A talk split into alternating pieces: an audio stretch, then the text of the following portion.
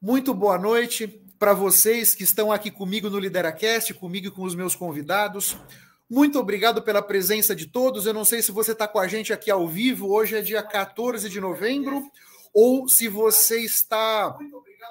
Se você está. Olha só. O Rafael, vem cá, por favor. Ao vivo é assim, pessoal. A gente começa e sai um barulho aqui do lado, mas vamos lá. Então, primeiro quero agradecer Agradecer você que está comigo no Lideracast. Essa semana nós vencemos a barreira dos 160 mil downloads. Muito obrigado.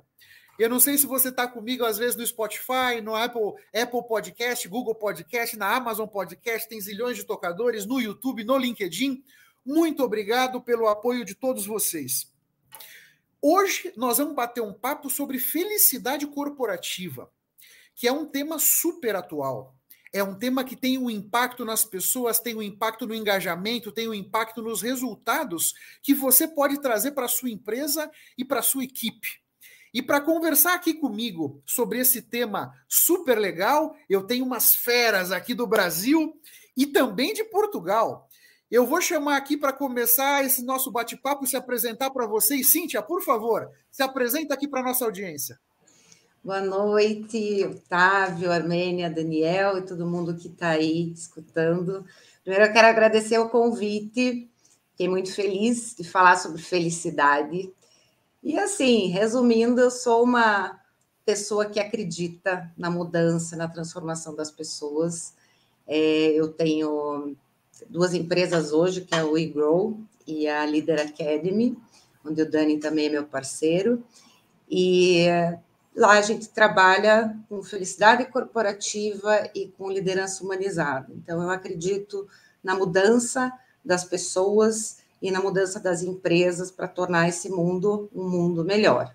E aí, outras curiosidades que, de repente, hoje eu fale um pouquinho para vocês, né? Sendo bem breve. Muito legal, muito obrigado, Cíntia. Armênia, por favor, se apresenta aqui para nossa audiência.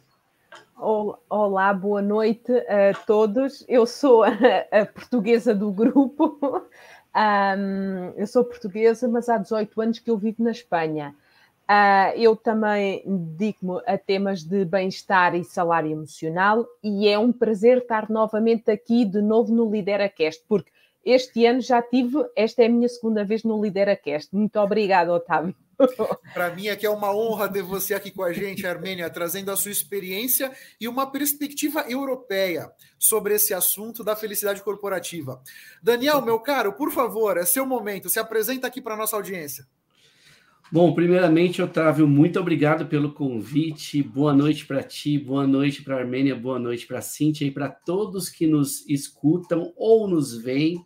É, é uma felicidade enorme estar aqui com vocês. Eu sou o Daniel e depois que eu comecei a trabalhar com felicidade, eu me apresento falando sobre as minhas forças de caráter.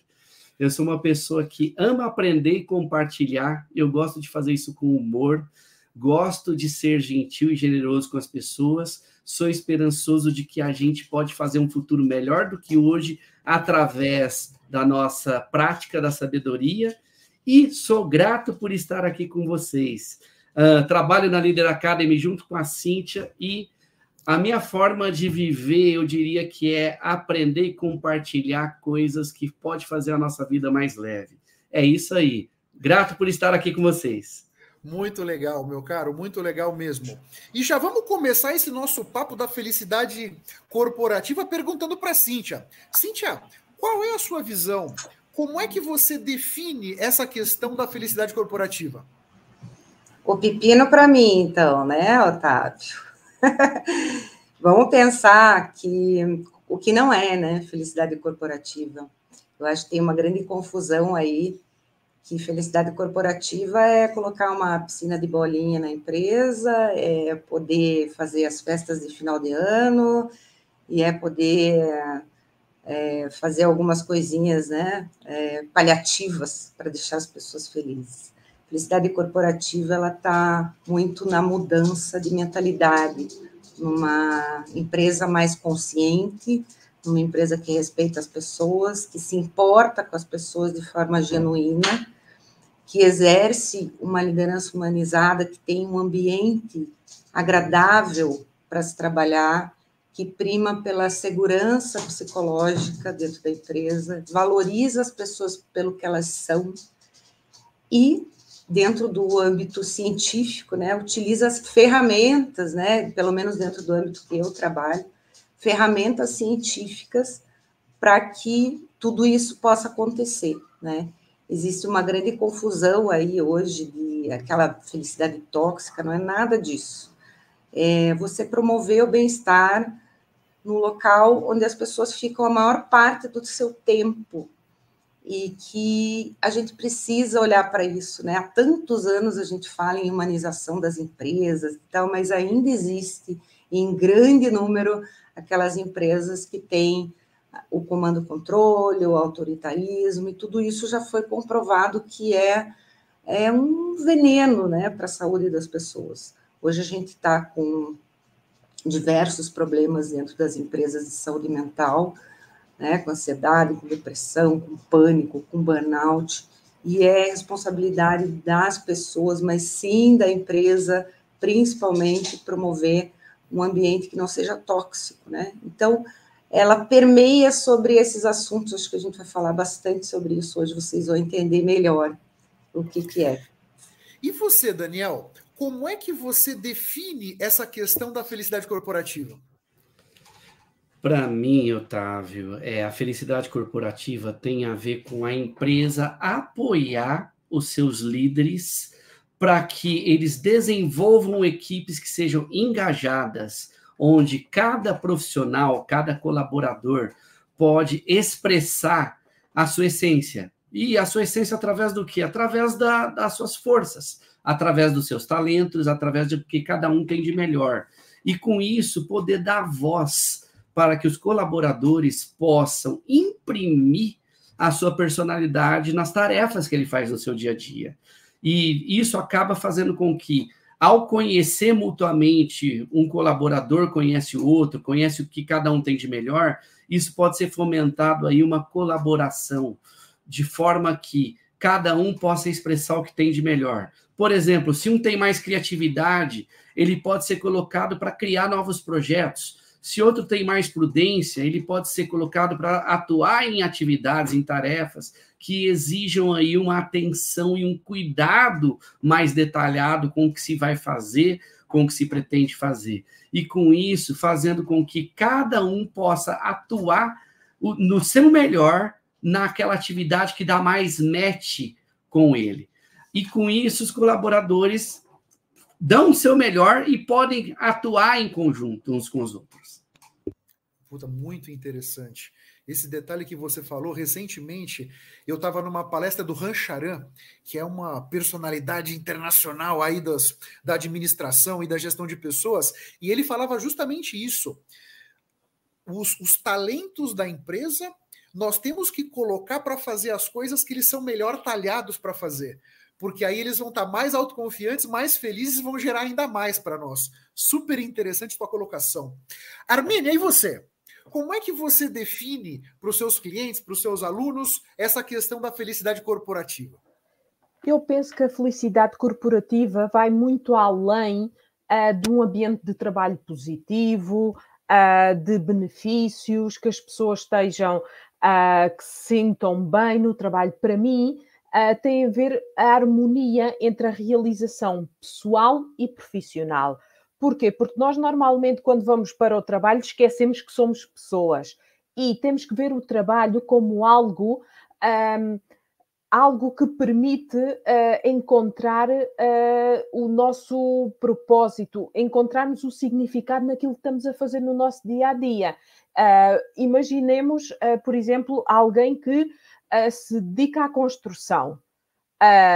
Podemos perguntar o que é que tu fazes? Ah, eu limito-me a construir paredes. Ou então pode, podem dizer: não, no, eu o que faço é construir casas para que as pessoas sejam felizes. Então, nós temos que encontrar esse propósito, esse significado no nosso trabalho. E penso que esse é um dos principais problemas que temos atualmente. As pessoas, quando vão trabalhar, uh, vão trabalhar por uma questão uh, monetária, por dinheiro. E nós, para além do dinheiro, claro que o dinheiro é importante, uh, mas tem que existir algo mais além do dinheiro. E para mim tem a ver com esse propósito e com esse, uh, com esse significado. Eu, quando trabalhava, eu tive a oportunidade de trabalhar em grandes empresas como a Nissan, Diversei, uh, o Citibank, mas eu sentia que me faltava algo, que faltava o meu propósito. Desde que descobri esse propósito, a, a, a minha dedicação ao trabalho foi totalmente diferente. Portanto, para mim, a felicidade tem que é este, este equilíbrio entre a realização pessoal e profissional. Super interessante e desafiador, né? Porque uhum. na nesse mundo moderno que a gente vive, conseguir conectar esses dois mundos aí é um grande desafio.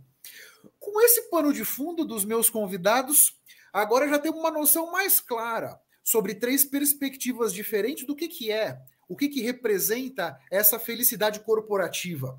Agora eu queria já mergulhar na piscina, não é nem sentir a temperatura da água, já vamos de cabeça. Eu queria perguntar para Daniel o seguinte: como é que você enxerga que a felicidade corporativa impacta nos resultados das empresas?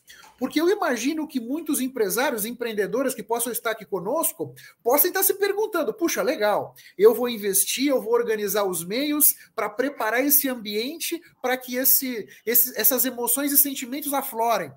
Mas e no final do dia? O que, que você acha, Daniel, com relação aos resultados?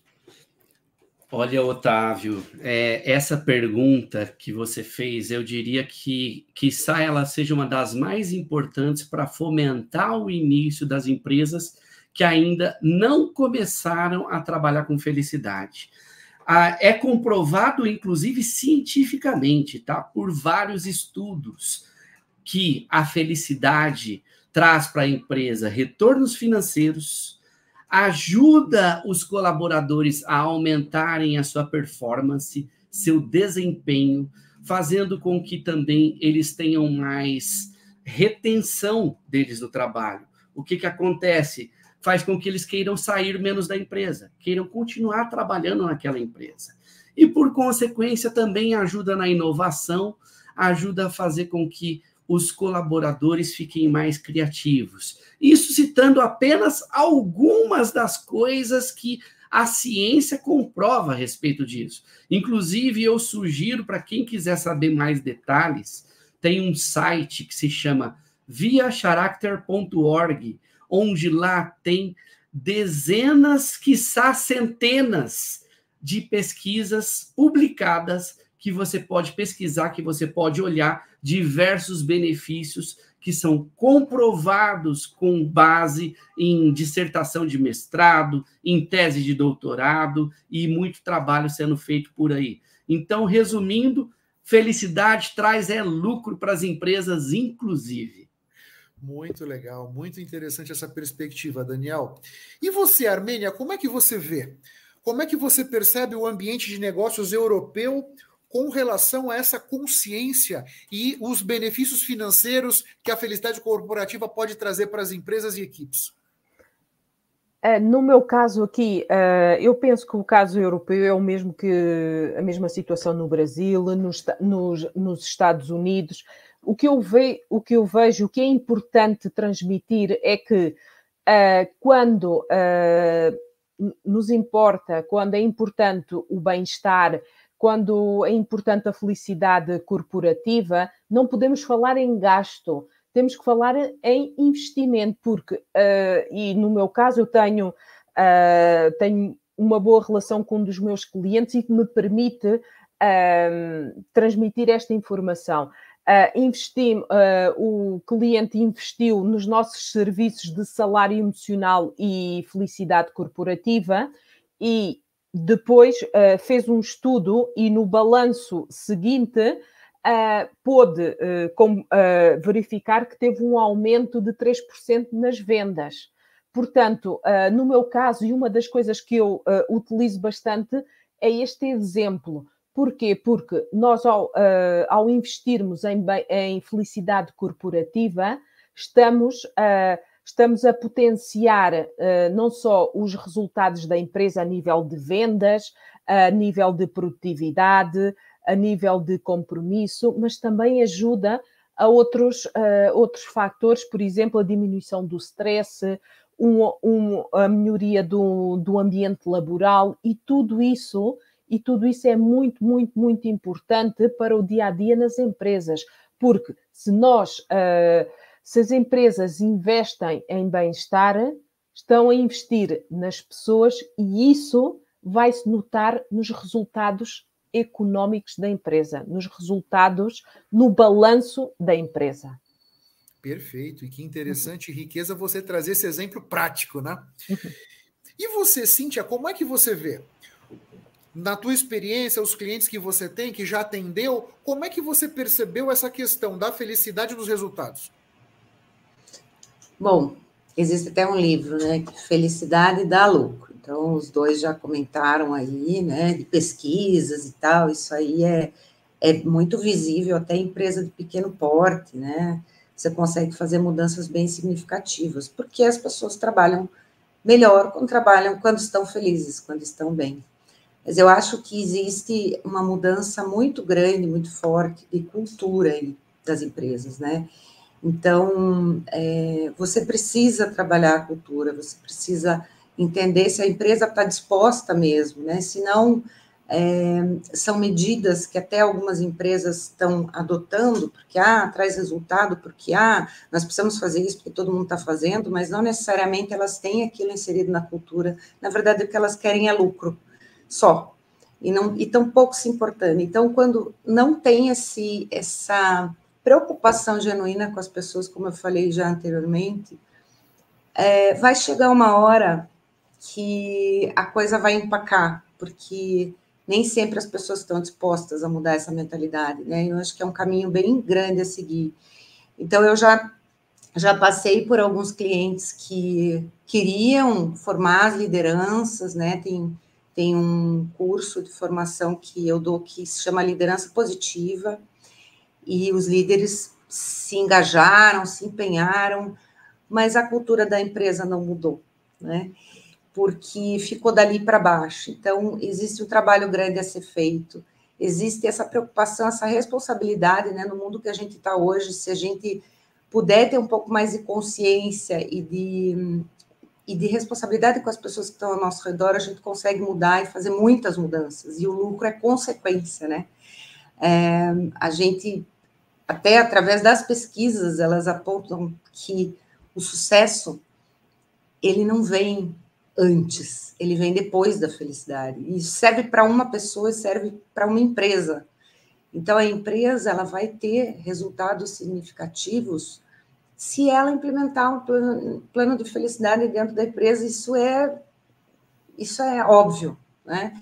Mas é muito mais do que isso, né? A gente precisa pensar que é, essa essa ganância que a gente tem de mudar porque está na moda, ou porque estão fazendo, porque eu vou fazer, porque é uma questão de, de, me, de, de parecer bem para o mercado, né?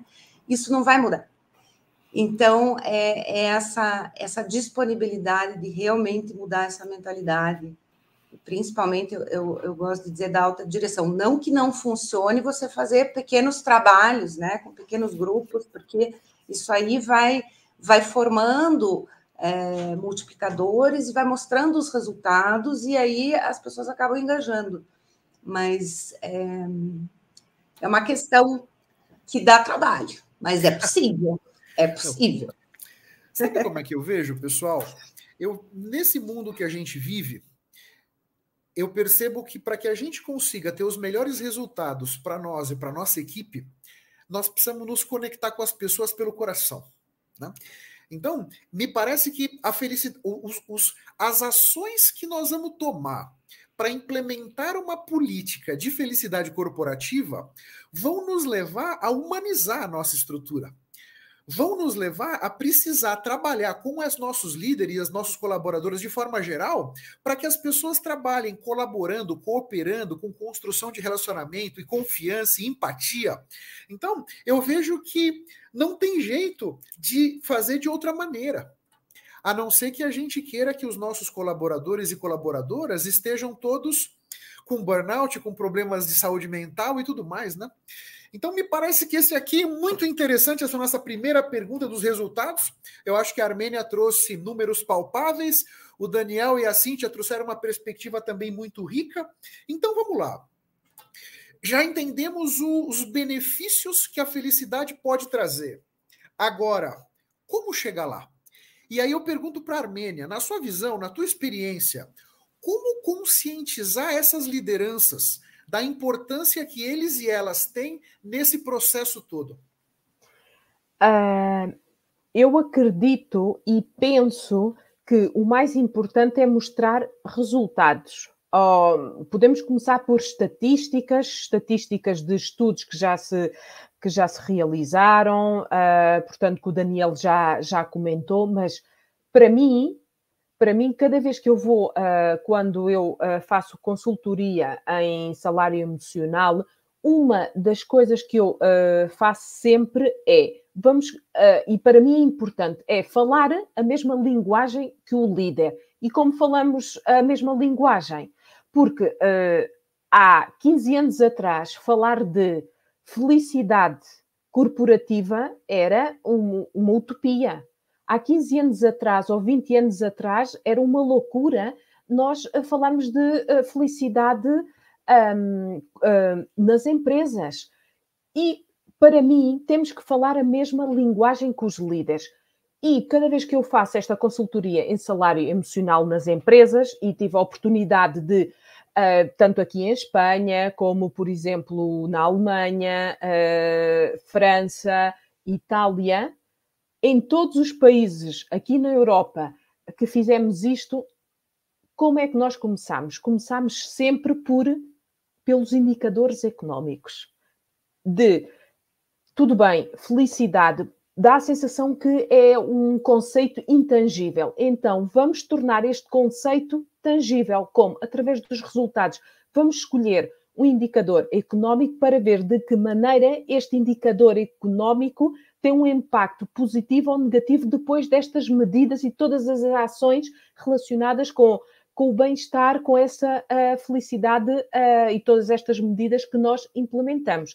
Portanto, para mim é importante falar a mesma linguagem uh, que, que os líderes, mas depois também temos que fazer um trabalho, e isto é muito mais complicado, de transmitir que e desde o meu ponto de vista, eh, estamos, eh, depois da pandemia, uma nova era, uma mudança. Se nós queremos marcar a diferença como líderes, os líderes eh, têm que mudar a maneira de pensar, tem, tem que existir um, uma mudança no mindset, como? Porque antes lideravam empregados. Para mim, os líderes o que fazem é gerir pessoas.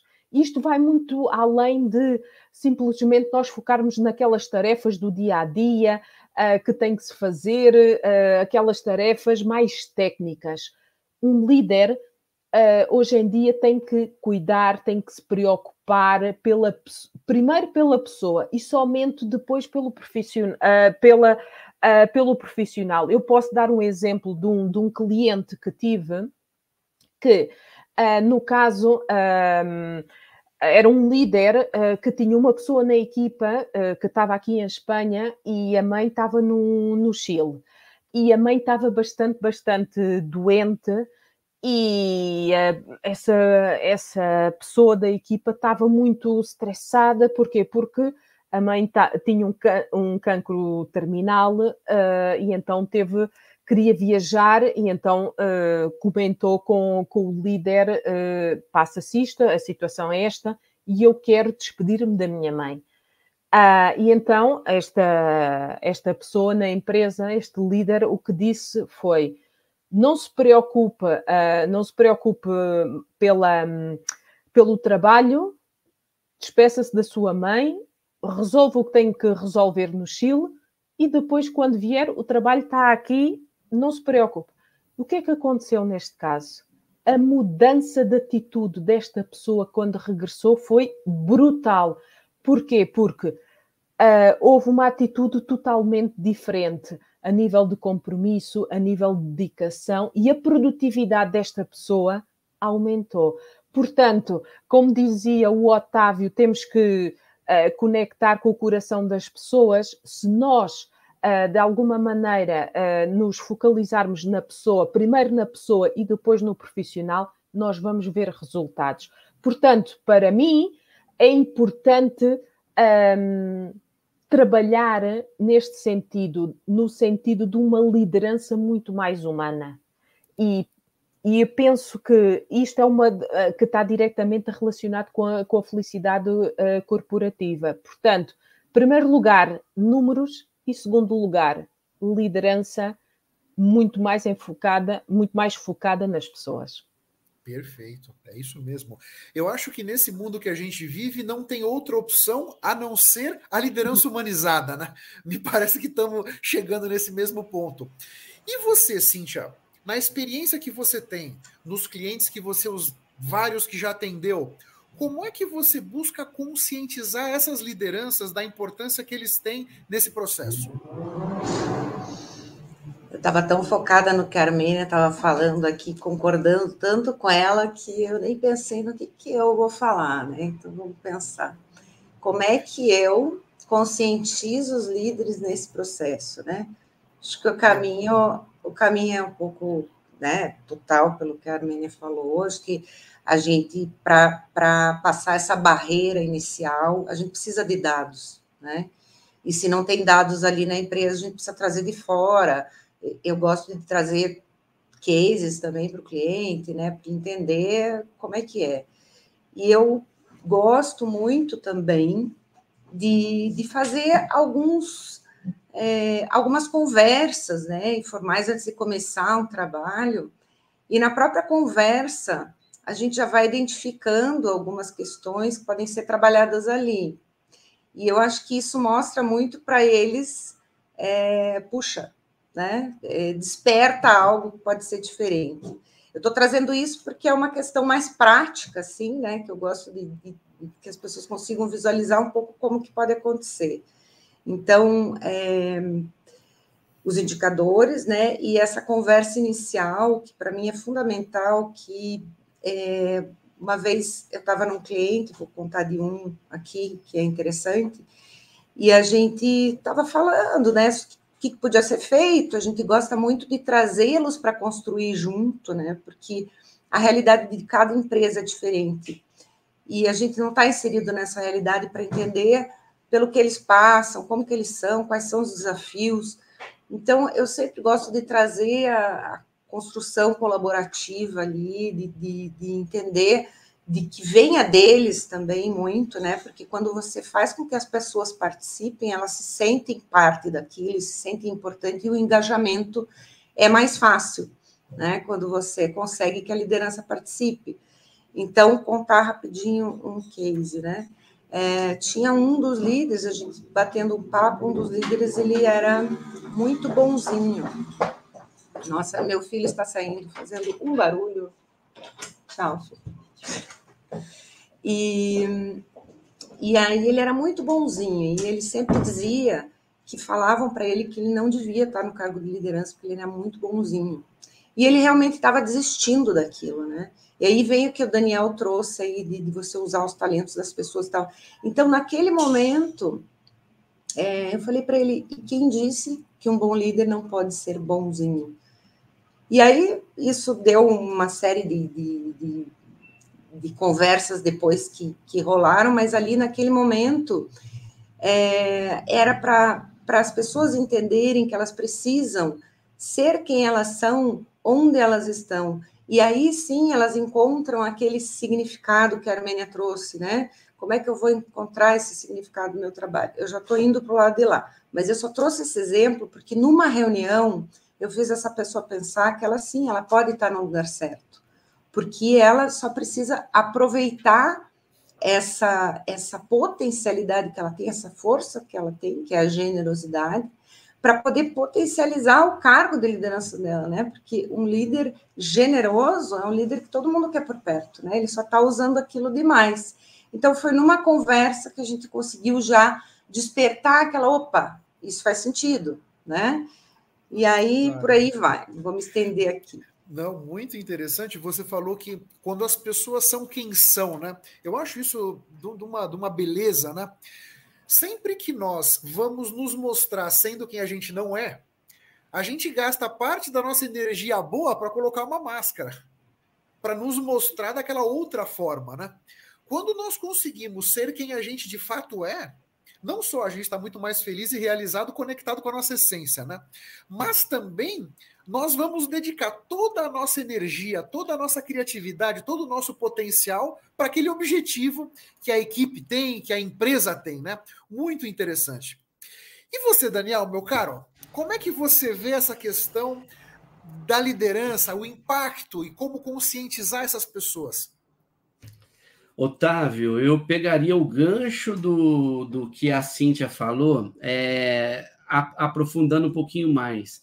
Eu diria que a conscientização da liderança se dá por, pelos líderes experimentando os resultados do que é ser feliz.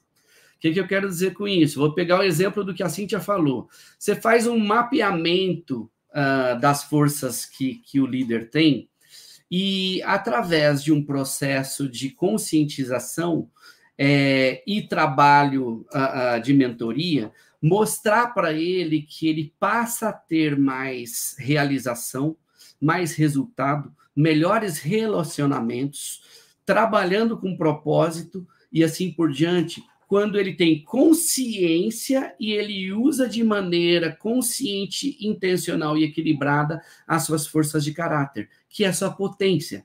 Então, a partir de um assessment, de um mapeamento das suas forças é, e conscientização e um trabalho fazendo com que esses líderes que estão é, iniciando sua conscientização de trabalho com felicidade, ele passar a perceber em si mesmo os resultados do uso de suas forças de caráter, do uso daquilo que ele tem de melhor. E a partir disso, essa pessoa vai perceber que, se o resultado acontece nela, imagina ela fomentando esse processo, esse procedimento acontecendo na sua equipe, fazendo com que cada pessoa atue no seu lugar, atue naquilo que ela sabe fazer de melhor. Então tem um, um método, né? Tem um processo para que isso aconteça, em conjunto com indicadores que a Armênia trouxe, em conjunto com essa conscientização que a Cíntia trouxe. Então dá para a gente fazer um mapeamento das forças de cada um, cada líder.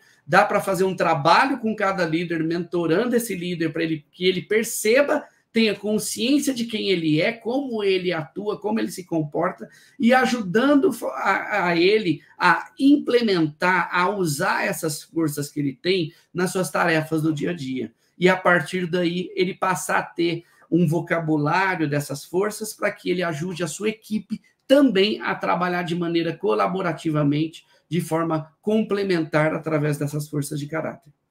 Ótimo, puxa, ótimo comentário. Que pano de fundo maravilhoso que vocês deram aqui para nossa audiência.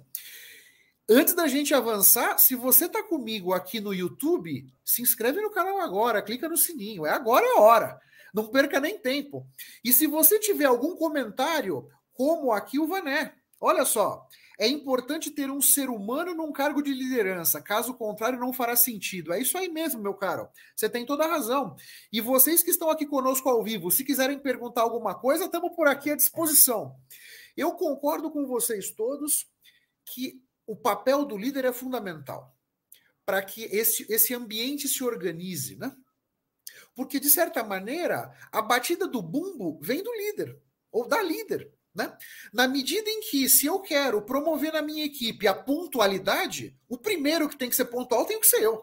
Não adianta eu chegar atrasado na reunião e querer que todo mundo seja pontual. Né? Se eu quero ser que a minha equipe seja proativa, tenho que eu ser proativo. Né? Liderar pelo exemplo. Né?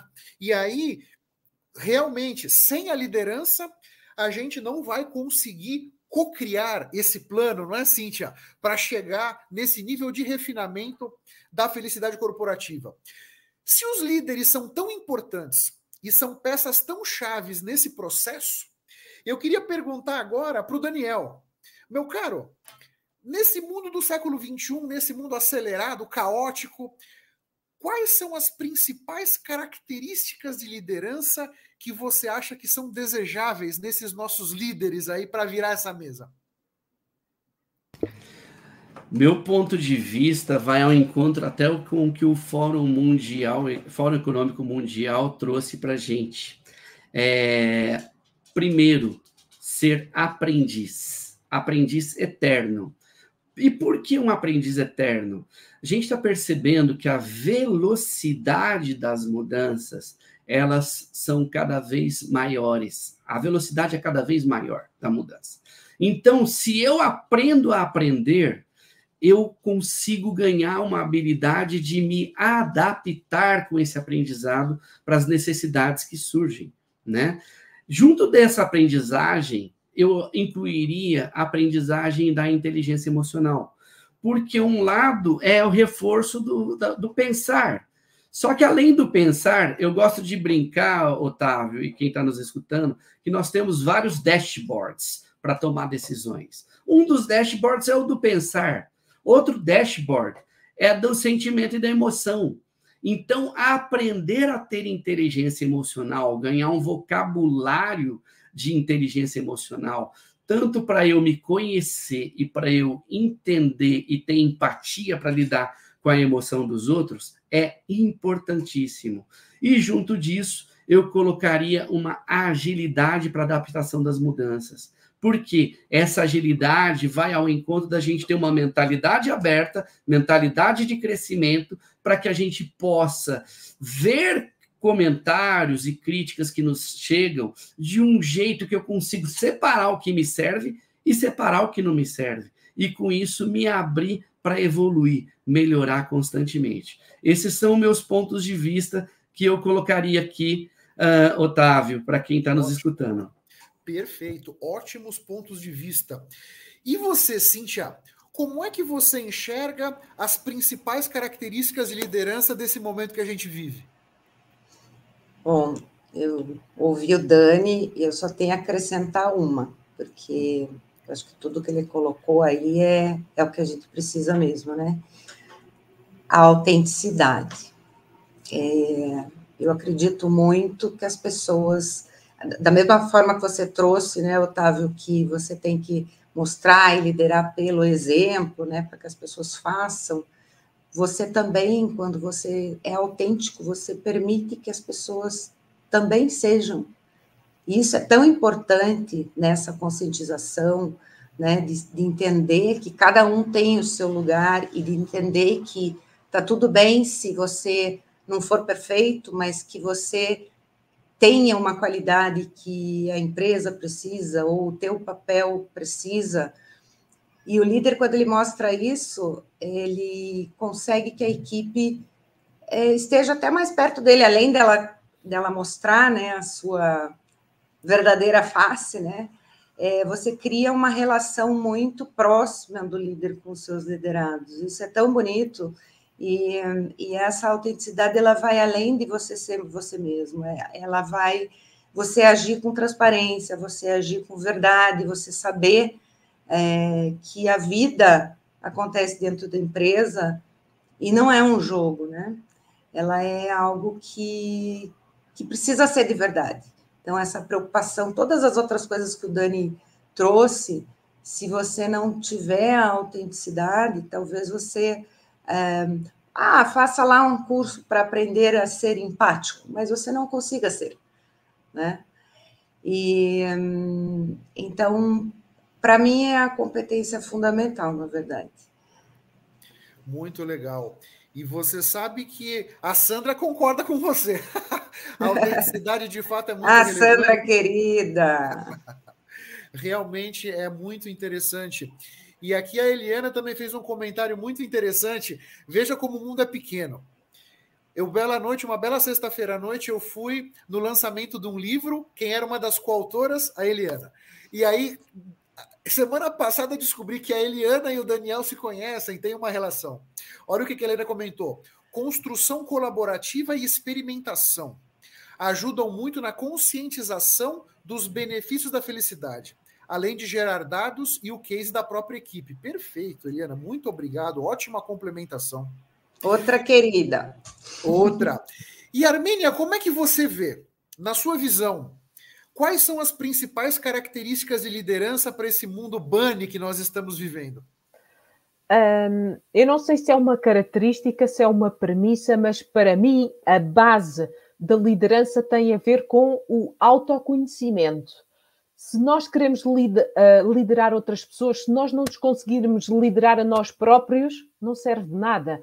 Portanto, para mim, o autoconhecimento, nós uh, conhecermos, saber, uh, como diz o Daniel, as, as, nossas fortalezas, tudo isso é muito, muito importante na hora de liderar. Para mim, todos os líderes devem realizar um processo de autoconhecimento profundo para reconhecer, um, para reconhecer os seus pontos fortes, os, os seus pontos a melhorar, porque só isso vai, uh, isto para mim vai ajudar a que as pessoas, uh, os líderes possam liderar uh, melhor as suas equipes.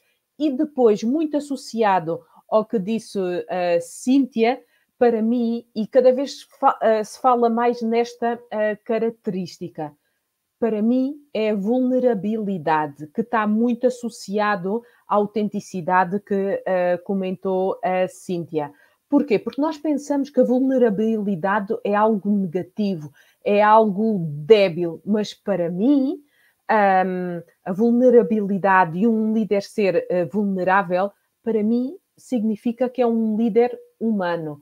E quando nós somos humanos, quando nós somos uh, vulneráveis, isso gera uh, muita confiança na equipa, na equipa. Portanto, para mim, autoconhecimento, para mim é a base uh, da liderança, e depois a vulnerabilidade, para mim é, sem dúvida, uma característica muito, muito, mas muito importante.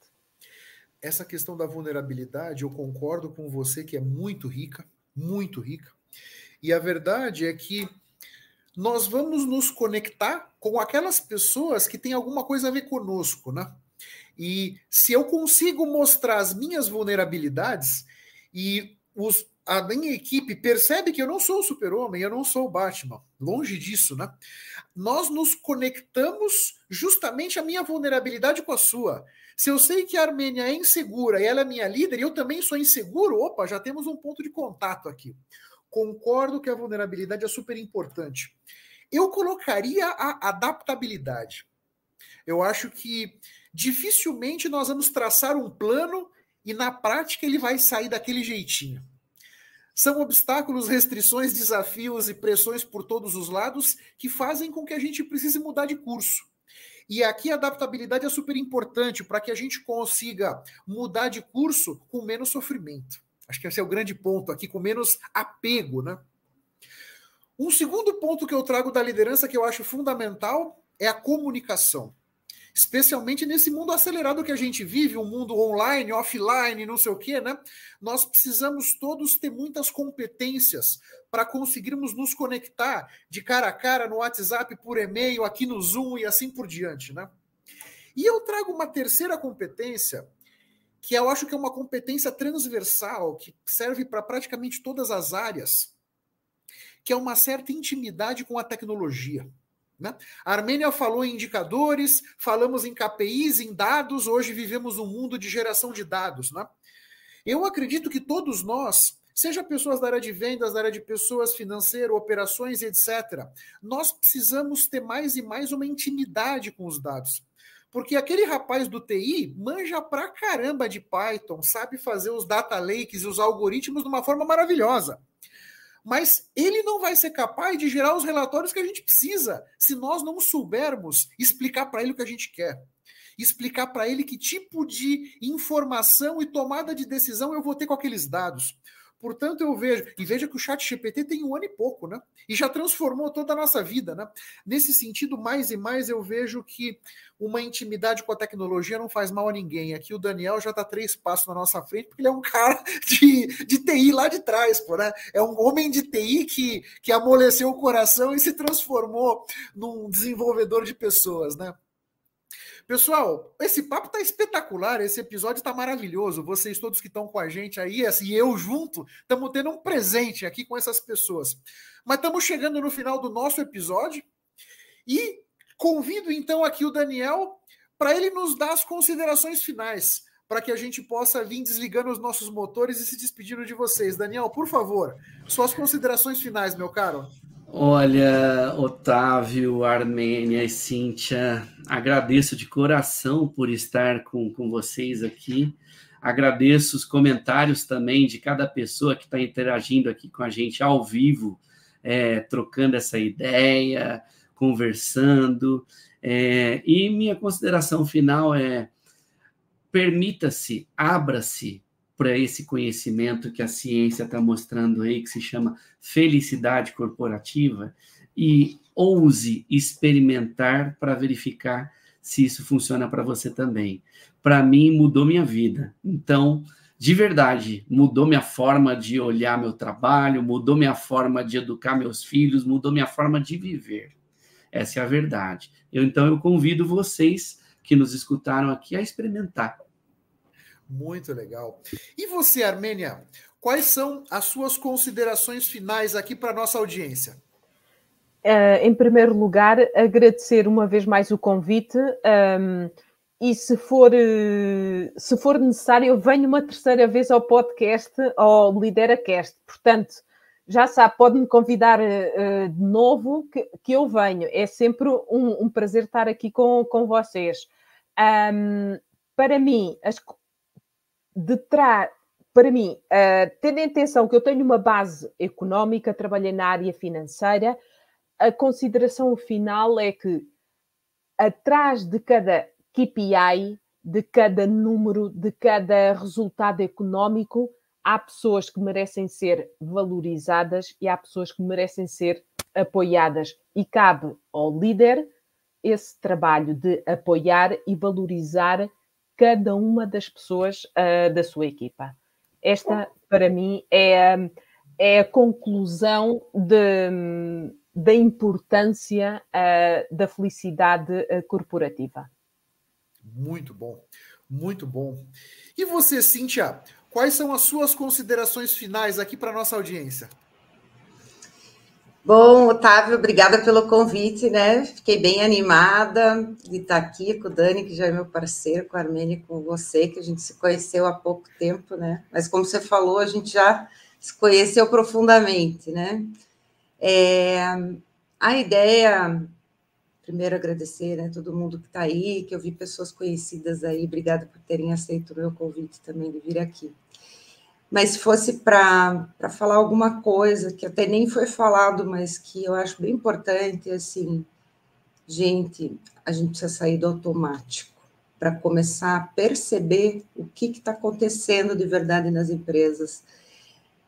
E aí sim começar a transformar. São pequenas atitudes e são coisas que todo mundo já, já sabe, no fundo, né? Inconscientemente, a gente já sabe o que tem que fazer então, para isso, precisa de presença, precisa eu estar consciente naquele momento, eu chegar na empresa com intenção, opa, hoje, peraí, hoje eu vou prestar atenção naquilo que eu estou fazendo, né? E sair do automático. Isso é super importante para que a gente consiga mudar essa mentalidade com pequenas ações e aí mudar a realidade de uma empresa e das pessoas que estão ali e das outras que as acompanham, né? É isso aí. E a minha consideração final, para vocês que estão aqui conosco, para vocês que vão nos, nos ver, nos assistir ou nos escutar mais para frente, eu não sei se você sabe, físicos da NASA estudaram as abelhas. E eles avaliaram o tamanho das asas das abelhas, o corpo da abelha, a geometria da abelha e concluíram que as abelhas não podem voar. Felizmente, as abelhas não manjam nada de física, talvez nem saibam o que é a NASA. Então elas simplesmente vão e voam. Esse é o meu convite para você. Confia em você. Se você não confiar em você, quem vai confiar? Seja uma abelha e voe atrás dos seus sonhos, atrás dos seus objetivos, se autoconhecendo a cada dia e construindo seus relacionamentos. Muito obrigado pela presença de todos vocês. Armênia, Daniel, Cintia, obrigado pelo convite. Um grande abraço para vocês. Até a próxima. E vamos firme, pessoal. Até o próximo episódio. Um grande abraço.